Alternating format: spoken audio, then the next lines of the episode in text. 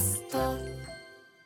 どうも小出祐介です。生和美です。コンプロラジオです。このプログラムは積極的に愛はしないがあったらあったで話し足りない小出祐介と南波和美が血で血を洗いふんわりもちもち雑談を繰り広げるポッドキャストのエーム的良心を司る番組です。よろしくお願いいたします。お願いします夜遊びのさおおアイドルって曲あるじゃん。急に 急にそっち系の話題来ましたね。そう。はい。ありますね夜遊びのアイドルっていう曲はい。知ってる？当たり当たり前っていうのもあれだけど知ってますよ知ってます。もうあれさ、うん。すごい流行ってるのよ。ちょっと待ってくださいよ。何なんですか？その言い方。すんごい流行ってて、はい。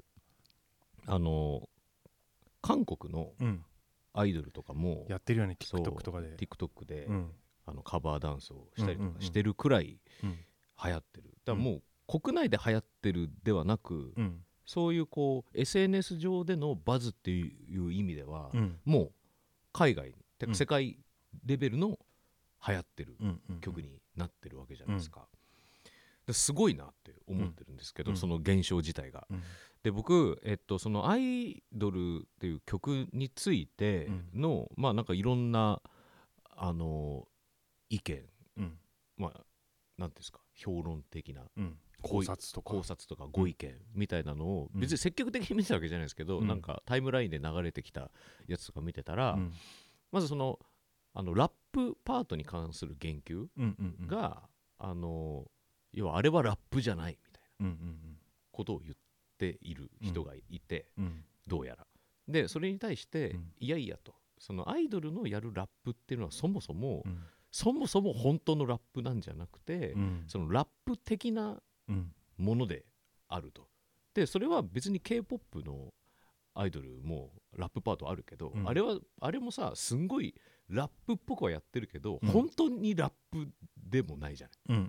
ヒップホップ由来のものだし、うん。ラップパートだけどガチである必要はあんまないっていうかさ、うんあのうまいよ。めちゃくちゃうまいし、でラッパーっていうパートもあるからさ、うん。でなんだけどそれがそれが本当にラップである必要性があるのかっていうとさうん。またちょっと違う話になってきたりするじゃないですか、うん。だからアイドルソングにおけるラップっていうのは、うん。本当のラップじゃなくてもいい。でつまり、うん。あのアイドルソングっていうのは、うん。まあ、これまでもその僕と難波さんもよく話してきたことかもしれないけど、うんうんそのまがいものの面白さっていうのがそもそもね。うん。うん。例えばベビメタがそのヘビーメタルをうん。こう取り入れたアイドルソングを始めたうん。当初とかまあ思いのほかガチだったっていうのは、うんうんうん。その後どんどん分かってくることだったけど、ん。最初はやっぱりそういうネタに見えてたじゃない、うん。一曲聴いまあた時は、パロディっていうかパロディっていうか。そうですよね。うん。でそういうそれを、うん。その全然メタルきっと知らないんじゃないかっていううん。女性が歌っているっていう面白みみたいなね、そういうこうまがいものの面白さっていうのがうん。アイドルソングにはあるものだと思っているから、うん。えーだその、えーアイドルのラップが本物か本物じゃないかっていうと、うんうん。そんなのはどっちでもいいっていう。ほんとそうなんだよね。そう。うん。ていうのが、えーっていう意見がうん。あると。うん。っていうのも見てて、ああうん。なるほどっうん。て思ってて、うんでいうふうに、うんあの「アイドル」っていう曲はそのアイドルっていうアイドルソングっていううん。もののメタなうん。あの視点もある曲だなっていうふうにうん。思ってうん。いて、うん。だからそのあのラップパートっていうのも、うん。そういう意味では正しい、あの実にアイドルソングマナーな、うん。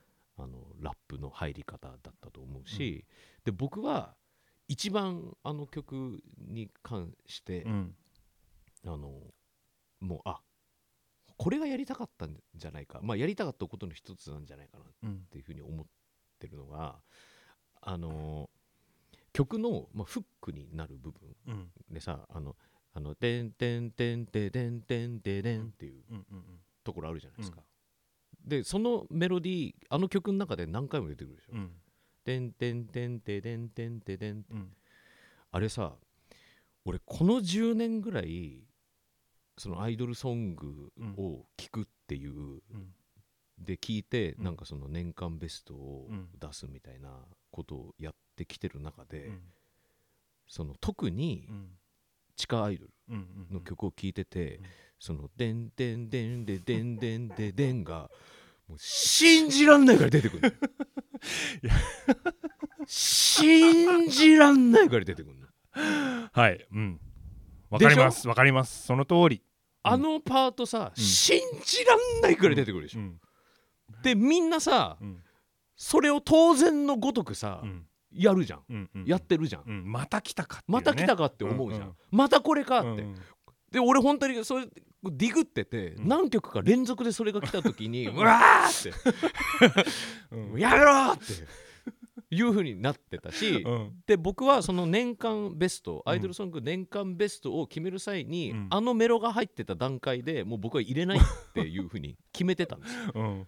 でそれくらいんなぜかアイドルソング界隈に蔓延しているリコシェうんであるし、うん。で僕はそのメロがちょっともいいと思ってないの。うんうんうんでんでんでんでれんでんでん。これ何が面白いの、んっていうふうに僕は思ってて、うんうんだからそれが入ってるアイドルソングはもう自動的にあのもう思考停止してるなって思ってうん選んでなかったんですよ。うんうんでも今回うん。その YOASOBI のアイドルはうん。それをもう革新犯的にうん。あえて入れ込む、そしてうんあの曲が日本国内のみならず、うん。世界的なうん。バズを起こしているものになった以上、ん。もう「でんでんでんででんでんででん」を殺したなと思ったんですよ。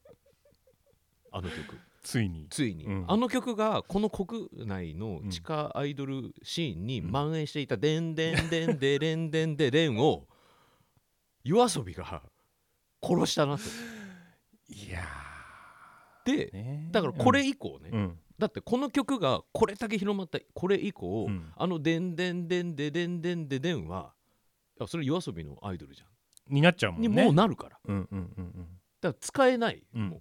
今今までは地下アイドルのだそのこれは誰が始めたものですって分からない状況だったから。もう作法作法の一つだからね。作法としてうん。広まっちゃってたけど、うんうんうん。今もう YOASOBI がそれを世界的なものにしてしまった以上、そうなんだよ今後あれをやるってなったら、それはあれそれは YOASOBI じゃうんん、にもうなると思って。ねえ。で僕はだからそういう意味で、うん。夜遊びのアイドルっていう曲が持ってるそのまあメタ的なあり方、うん。まあそれそこにはあの曲を作っている人たちのそのアイドルソングへのうん。批評眼もかなりあるとでそのラップのことしかり、うんって思ってて、うん。そういう意味でももう本当によくできた曲だな。いやそうなんで。でだからさこれうん。アイドルを追ってる人とか追ってた人からしたら誰もが思うことだと思うんだけど、うん。なんでこれアイドルから出てこなかったのかなっていうのはみんな思うよね。そうね。うん。ちょっと切ない気持ちになるよ。これを YOASOBI がやってしまってバズってしまったら、マジでアイドル何だったんっていう気持ちにはちょっとなりましたよね。うんうんだからこれ結局さ、うん。そのアイドルをやっている、うん。その運営およびプレイヤーおよびそのシーンうにん。いる人たちには出てこ来ない俯瞰やの視点ってことだね。視点によってうん。作られたものだし、うん。だってそのさっき言った作法としては十分踏まえられちゃってるわけだから、ね。うんうんうんうんそれを踏まえてさらにこうまあ高い次元の ものを作られたっていうことなので、うん。うん。まあねでもそれその作法にのっとって作られたものを、うん。その k p o p のアイドルがさ、うんやってるってチャレンジしてるのとかがさ、本当はその状況をさ、うん。アイドルシーンから出したかったんじゃないの、だってみんなそれ踊ってるそれさアイドルの曲だからって言ってみんなうん k p o p のアイドル踊ってるけどそれはアイドルソングじゃないんだよ、うん。うんうんうんうん。アイドルって曲だけど。そうなんだよな、まあ逆に言うとだからその可能性は持ってたわけだからそうだね。の地下アイドルのうん。パワーっていうのがさそう。だからなんかねまあ誇っていいことなのかもしんないけどね、まあそのカルチャーが、うん。えーここまで積み重なってきたから、うん。こう練り上げられてきたからこそ生まれたアイドルっていう曲だとも思うし、うんまあ、原作の推しの子だとも思うから、うんうんうんうんまあそれは絶対あの文脈としてはつながってはいるんだけど、うんうんうん。にしてもねとは思うよね本当ね。ね。不思議な現象だよ本当に。あのでそれに匹敵するん。メタ構造というかメタ視点のうん。曲としてはやっぱりネギっ子のうん。あのコニーさんのさアイドルばかりアイドルうん。聞かない聞かないで。うんまあ結構それに近いよね、あのうんうんうん。うん持ってる確かにものとしてはね。まあなんてことを思ったりしました、うんうんうん。まさかコンプロラジオでうん。夜遊びの話すると思わなかった。俺も夜遊びの話したの初めて、うん。意外としないからね。意外としてないからね。うん。そうでもねよその夜遊びも今やうちの前のマネージャーがやってるところなんですよ。あそうなんだ。そうなんです前のマネージャーが、まあ、チーフだし現場にいたのがずっとうちのうちの現場だったやつの、まあ、大久保っていうマネージャーのその下にいたのがやってるんですよ。あ、そうなんですね。それは全然知らなかった。頑張ってるなって思いますけどね、っていう雑談からはい。始めさせていただきました。今日は2回目なんでうん。お便りですかね。読んでいきましょうか、うんもうちょっとたくさんいただいておりまして、はい。気になるものをバンバン読んでいきたいと思います、はい。えー東京都、えー真夏の夜の夢さん、はい。いただきました、えー、これさん南波さんこんにちは。こんにちは。夏なので私が数年前に体験したちょっと怖い話を送ります。ありがたいです、えー当時菅田将暉さんが好きすぎてうん。合法でデートがしたいと。うん思った私は明晰夢を見るためのトレーニングを始めました、はい。えー明晰夢をえー明晰夢を見るためには2つのステップがあります、うん。1夢の中で夢と気がつくこと、うん。2夢と自覚した上で夢を操作すること。うん。トレーニングの結果1をクリアし、はい。怖い夢になりそうな時は起きなきゃと強く念じることで起きられるようになりました。うんえーその日も私は今は夢の中だなと気がつきました。そしてこのままだと怖い夢になりそうな気配を感じたのでいつものように起きようとします、うん。起きなきゃと強く念じてはっと気がつくとそこは自分の部屋でした、うん。怖かったけど起きれてよかったと思っているとなんだか部屋の様子がおかしいのです。うん。部屋に置いてあるものがぐにゃーと歪み 不安な気持ちになりそして気がつきます。これはまだ夢の中だ。ちゃんと起きられなかったんだ再び強く念じてはっと気がつくとまた自分の部屋でした。しかし再び周囲がぐにゃーと歪み、うん。ふ不安な気持ちになります。どうしよう夢から起きられない。起きなきゃ起きなきゃ。こんなことを3回くらい繰り返した繰り返した後ようやくちゃんと目を覚ますことができました。でもそれ以来夢から覚められないことが怖くなり明晰夢トレーニングはやめてしまいました。お二人は夢はよく見る方ですか？印象的な夢の話がありましたらお聞きしたいです、こんなトレーニングは完全インセプションのインセプションでしたね。世界だよね。いやでもグニャーってなるんだ。夢の中の夢の中のみたいな。夢の中の夢の中の夢の中の夢の中の俺これね実はめっちゃわかるんですよ。あそうなの？この話って近畿というか、うん。したらドン引かれるんじゃないかと思ってなかなか言えないんだけど話してみると意外といるっていう。うん。要は夢を操れるかどうかみたいな、うん。で自分も操るタイプなんですけど。え？どう操るかみたいな話をこの方は夢の中で夢と気づくでしょ、うん。夢と自覚して夢を操作することはってあるじゃん。あうん。俺ちょっと違ってうん。あの体がう。んもうちょっとロジカルなんですよ。はああの体がめちゃくちゃ疲れる。うん。で体が眠るんだけど、うん。もう頭が冴えてるはい。時。っはい。ていう時に金縛りに合うはいはい金縛りになった時に想像する夢みたい夢か映すかわからないような境のものっていうのはめちゃくちゃコントロールしやすいんですよ。ええ！ちょっとすげえ気持ち悪い話しだした。なんかもう頭はちょっと起きてんだけど体が先に寝ちゃってうんまあ金縛りになる時それが金縛りりじゃん、うん、俺は金縛りはあるよ。ああるある、うん。その時にちょちょっとずつ頭も眠っていく段階っていうのがちょっと狭間なわけですよ。もううん。眠りと現実の。これ何言ってやばいやばい。やばいこと言い大丈夫始めてる。いやいやでその時になんか想像したことっていうのがうん。割とコントロールできちゃう、ち うわー怖い気持ち悪いこと言ってる。すげえ。だからうん。可愛い犬に会いたいとか触りたいとかなった時に本当になんか犬犬撫でてるわリアルみたいな バカみたい、うん。でそこで出てくるのが可愛い犬触りたいなんかい。だから無論無論この菅田将暉うん。菅田将暉と合法でデートしたいもうん。コントロールできますよ、まあってことだね。うん。さんの夢ですから。そのメソッドで言うと。そうそうそう。なんだけどそれが困ったことにそのうん。インセプション状態なのが、うん。その本当に自分がコントロールしてるかどうかっていうのも分かんなくなってくんだよね眠りが深くなっていくからそれ自体が夢なのかみたいな。ああもうそそれじ自体が？そうそう全体が？う。んでそうででやっぱりコントロールできるって言っても100%コントロールできるわけじゃないからうん。例えばその犬がと戯れてる時にうん。犬に首に首を噛みつかれて、うん。息ができなくなって やばいやばいこのままだと窒息して死ぬってな なって起きろ起きろ起きろってなってわって起きる時はある。何の話してんのこれ何の話？これ多分うん。この話みんな怖くてできないと思うけどうん。何人かは共感してくれる人いると思本う、うん、当にいやー俺そんなの初めて聞いたわ。俺もだから10年ぐらいそれこそインタビューしてますけどいろんな人に、あの3人ぐらいいました。よえいたんだ？女性アイドルの方で。実際。そう。この夢の話に「え？これ本当ですか?」みたいな。私も言えなかったんですけどみたいな人にみんな秘めてんだ。そう。ちに。ううん。これ惹かれると思って。そう。でコントロールの仕方も結構似てる人多いっていうかほう。そうそうり寸前に。そう。眠る寸前がやっぱりあの一番明晰夢をなんですよ見やすいというか。いや俺夢コントロールなんかしできたことないわ。えあれはない？だから起き起きなきゃ起きなきゃみたいにさなんか逃げてる時とか。ない。ない？俺はそこはもうはっきりとあこれ今夢だからで追い追われてるからうん。ちょ起きようってあ思って。俺俺だから夢でね夢だって気づいてないもん俺、そうか。うん。眠りがあれなのかな？いい質の眠りをしてんのかな？っあのねあんま見ない。てことだよね、うん。浅い方がやっぱ、そうでしょうね、うん。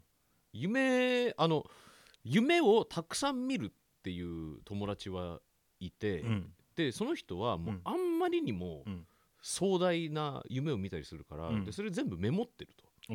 起きてすぐ、うんうん。でそれをあの一回試しに読まさせてもらったことがあるんだけど、うん。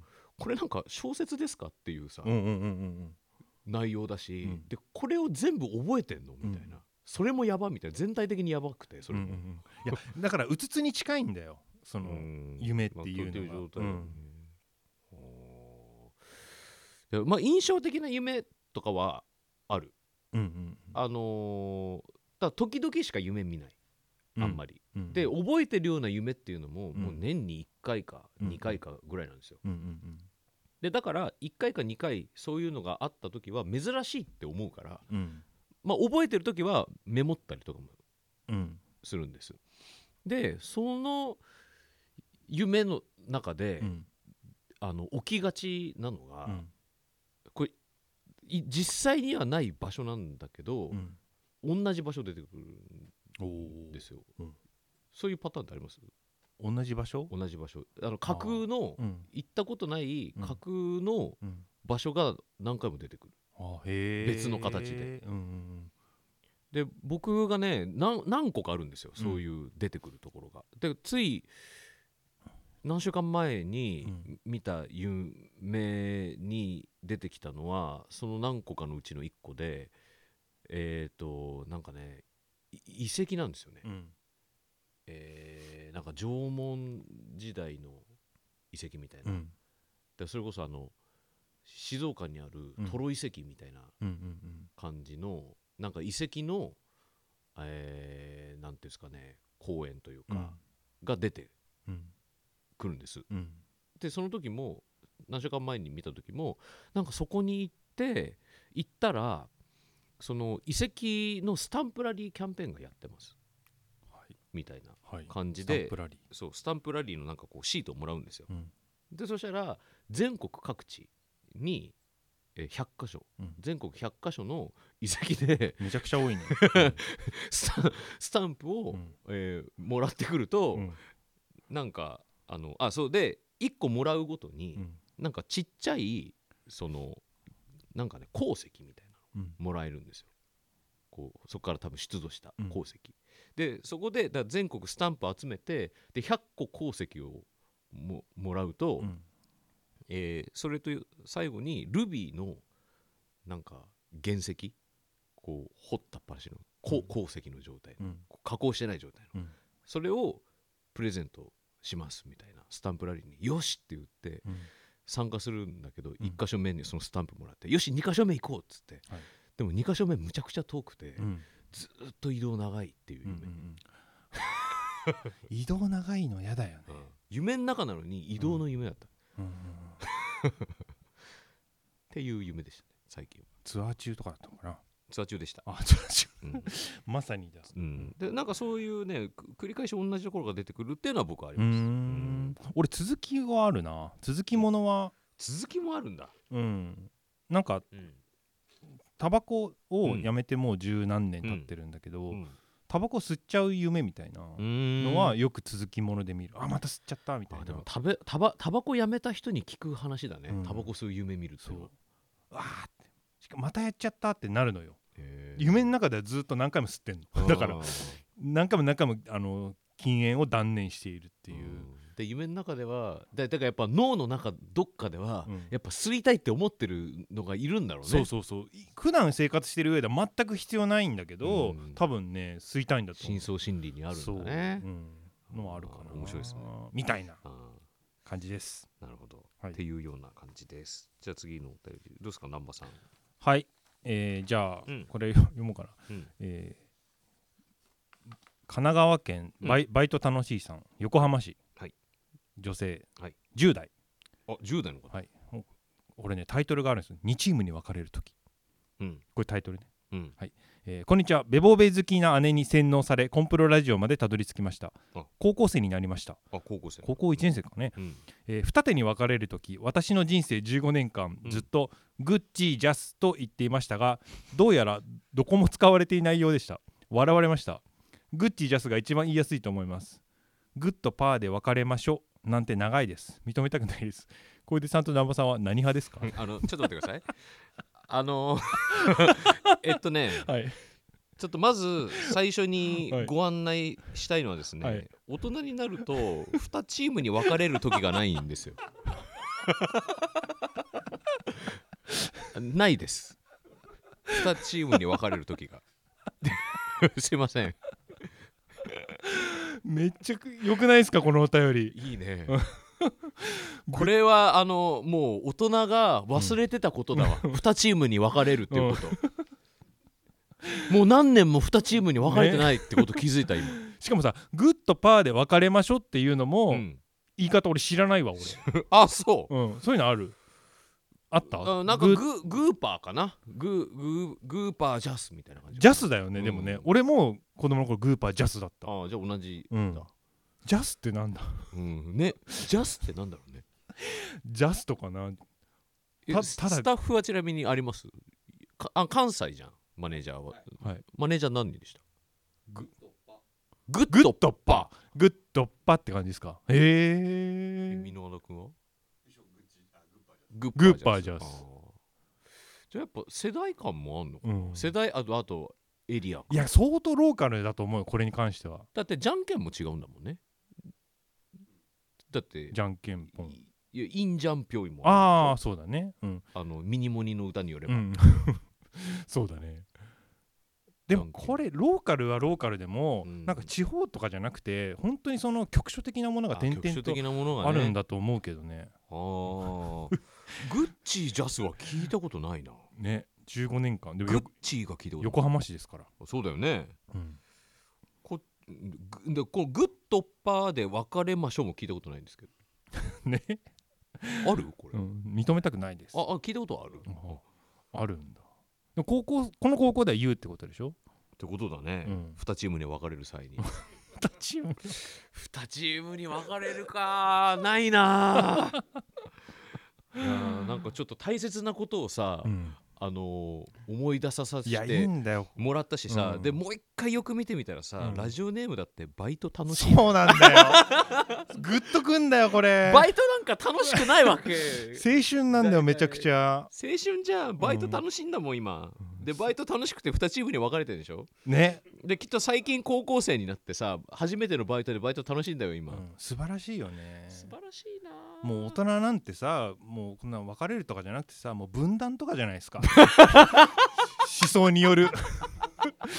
僕さ仲良しがうん。もう別れられないから、別れないからグッチジャスしてそうそう。しょうがなしょうがなく別れてるんだけどそうそうそう大人になると思想によって分断が起きるからね。そうそうですからもうほんといいですよこれ。うわい癒される本当にこういうお便り。いい話だわ。うん。あーちょっとぜひとも今後ともねうん。コンプロラジオ聞いて聞いてほしいよね。嬉しいこういう若い方がお便りくれるの、はあなんか大切大切なものを思い出させてもらったわ、うん。アイドルネッサンスみたい。その他気になるものも気になるもの。読んでいどうですか？えーっと。あじゃあ僕読みましょうかね、えー京都府、えーのりしおさん。こんばんは。こんばんは。小さん生さん。先日仕事でミスを起こしてしまいました、うん。簡単に言えば100個ぐらい積み上げていた金属製の部品のバランスを崩してしまい、うん。全て崩壊させてしまいました。すげえな、金属製なので一つあたりそれなりの重量があるためあ。なかなかの爆音を立てながら崩れていき、うん。地面に転がったそのどうしようもない惨状を見てうわやばいと動揺しつつもふふっと笑ってしまいました。あ幸いその件はインパクトの割に大きなミスにはならず事なきを得ました、ーうんうんうん。お二人はあまりの惨状につい笑ってしまったことってありますか？これうん、この気持ちなんかわかるわ。うん、うん。まああることだよね。あの僕はここまでの、うん。もうで でかいミスではないけど、うん。家でカップラーメン作ってて、うんうんうん。でそのカップラーメンの上になんか重しののしてて、はいはいはいはい。でそれをどうかそって思ったら、うん。その反動でバンって落ちて、うん。その床に真っ逆さまに落ちたんですよ。うんうん。でそうしたら、うん。あの蓋がちょうど閉まってる状態で、うん。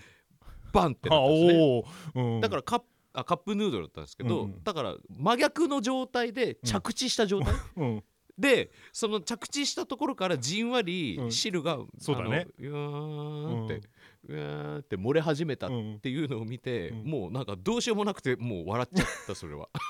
もうさどうにでもなれってなるよね。そうそうそう、う。ん。これだってもうさ俺がこれをどかすためにはさ、うん。もう一回うわーってなるどうしてもこっからは広がるわけじゃん,、うんうんうんうん。それをもう覚悟でやらなきゃいけない と考えるともう見てるしかないそうそう。だしもううまく着地したなと思って普通に笑っちゃったし、うん、でもさこの、うん。なんだろうその金属でかい金属うん。が、重りのある金属がうん。すごいガラガラと崩れたさ、カタルシスみたいなのはうん。絶対あったはずだよね。ね。ね。でなんかここまでのことをだ100個積み上げるわけじゃん、うんうんうん。積み上げるようなことを日頃仕事でさうん。されてたらさ、うん。いつかあるかもなとはさ多分多分ちょっと思うよね。そうだよねそうだよね、うん。こんなことあったらどうしようとか思ってたりとか多分してたと思うんだけど、うん。それが実際起きてみたら思いのほか派手でちょっと面白かったっていうことね。えだからななんかさちょっとしたそういううん。破滅願望じゃないけど、うん。なんかそういうのって人間が持ってる欲求の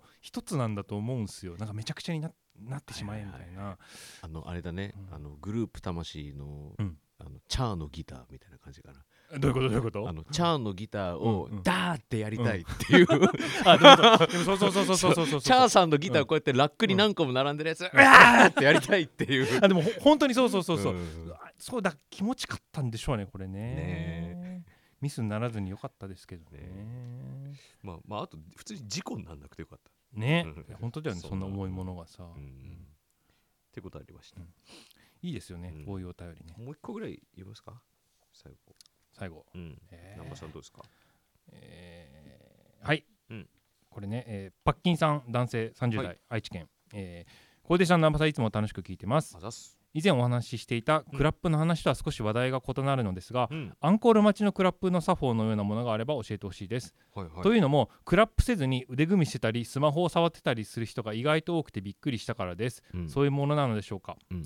クラップはしないけどアンコールは聞きたいみたいな感じがしてふてえ野郎だな と思ってしまいます、えーお二人の考えをぜひお聞かせください。これねあのハンドクラップ問題っていうのがボ Voicy 時代に代にありまして、うん。でそれはまあそれ難波さんからの定義だったんですけど、うんうん。これえー演者側がね、うん。ハンドクラップを求めてる時にうん。お客さんがハンドクラップをする。ででもその後、まあメンバーあ演者は歌い始めたりするじゃないですか、パフォーマンスしたりする。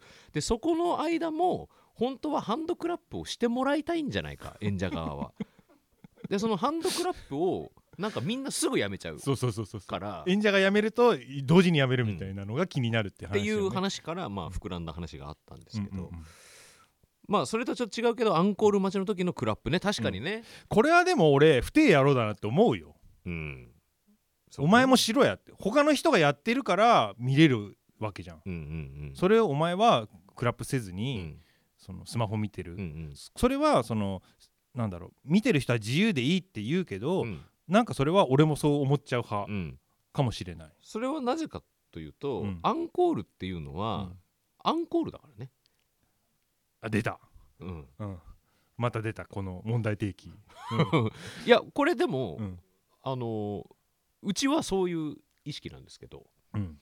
あのアンコール一応準備はしてますよ、うんうんうん。でも本編で終わってるっていう意識なんです本編でその見せたいものっていうのは全て見せたっていう見せたことだよね。りっていう。うん。だからアンコールっていうのはうん。もし、その僕らが本編をやり終わった時うにん。良、くなかったら、うん。起こらないものだっていう、本来はそうなんだよね。そうそうそう、うん、本来はそうだよ。うちは本そうなんそのシステムを採用してまして、うんうん。セットリストを考える際にアンコールはっていう話も当然あるよ。うんうんうん。とかはあるんだけど演出上こうなるとかそういうのもうん。もちろん組み立ててはいるけど、うん。ただ本編でちゃんと締まってるっていうのがまず前提、うんうんうん。そのアンコールがうん。うんアンコールがそのなんていうのピークになってないっていう。作り方を常にしていてう、ん。でもしアンコールがなかったらうん。出てかなくていいって思ってる、あーでもそのくらいだったらいいけどね。でももう形骸化しすぎていて、うん。そのアンコールに4曲5曲やったりとか、うん。アンコールにこそみんなが求めているいい曲をやるみたいなセットリストになってることってすごいあるじゃない、まあまああるよね。だからまあ要はクラップ自体もその中に取り込まれていて、っうんだお決まりになって待ち時間になっちゃってるからでしょ、ていうのはあるよね、うん。実際問題ね。だしクラップってもともとクラシックとかそうだったと思うけどわーっていう拍手で、うん。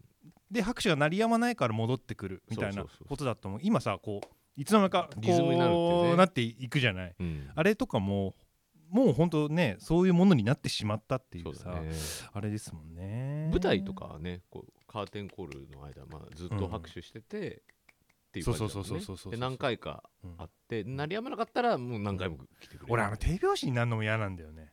あれ？なんか。ね？あれはなんかどういう文化なんだろうね。ねえ。でそのだからアンコールどうしてくれっていうのは、うん。そういう意味では僕たちからは、うん。そのないもうやっぱここもご自由になんですよ。うんうんうんうん本当は。うんでもだからその呼んでくれるんだったらちゃんと呼んでほしいし。だってうん僕ら袖で判断してるからね,ああそうなんだね。うん、あの皆さんそうそう知らないかもしれないけど、ん。僕ら袖で、うん。そのうちのその制作の人とかとうん。どうするかっていうのをちゃんと聞いてるからね、じゃあ本当に可能性としてやらないこともあるってことだもんね。ありますよ、うんうんうん。くらいの感じでどうするかっていうのは聞いてますよ、えでダブルアンコールとかも、あのそれで考える。ダブルアンコールはなおさらそうだね。なおさらそうです、うん。そうそうそう。